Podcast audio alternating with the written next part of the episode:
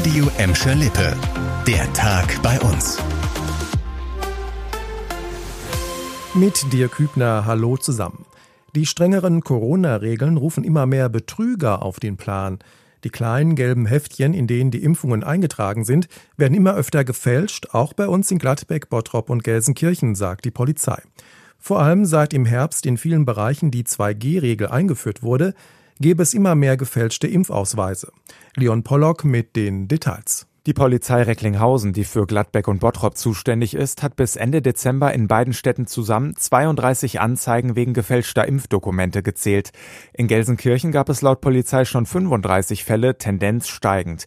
Die meisten Betrugsfälle sind bisher in Apotheken aufgefallen. Ein Gelsenkirchener Apotheker hat uns gesagt, dass regelmäßig Kunden versuchten, sich einen QR-Code für Impfungen ausstellen zu lassen, die es so gar nicht gegeben hat.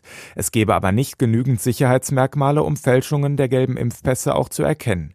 Die Polizei weist darauf hin, dass der Impfpass eine Urkunde ist. Wer diesen fälsche, begehe Urkundenfälschung und damit eine Straftat. Wohnt ihr in Gelsenkirchen? Seid ihr Mieter? Wenn ja, da könnte was auf euch zukommen, glaubt man dem Mieterverein.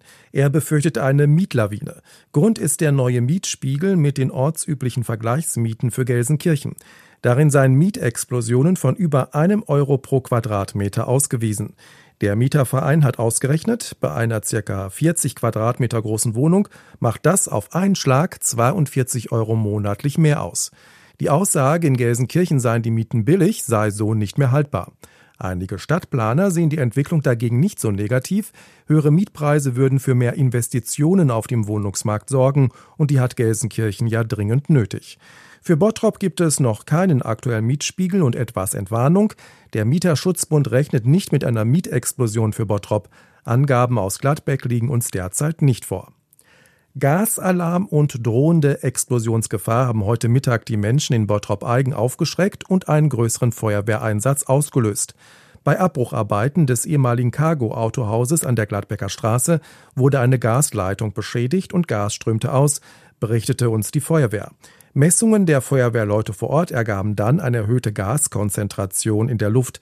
Daraufhin wurde die Gladbecker Straße in dem Bereich gesperrt.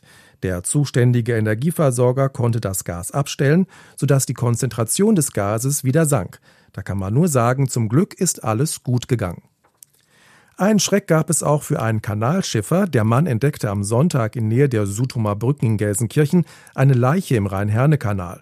Heute haben die Ermittler weitere, wenn auch nur wenige Details zu diesem noch ungeklärten Fall genannt. Der 45-jährige verstorbene Bochumer wurde schon seit kurz vor Weihnachten vermisst und stammt aus Wattenscheid. Die Staatsanwaltschaft hat weiter keine Hinweise auf ein Verbrechen oder Fremdverschulden. Woran der Mann gestorben ist, das ist noch unklar.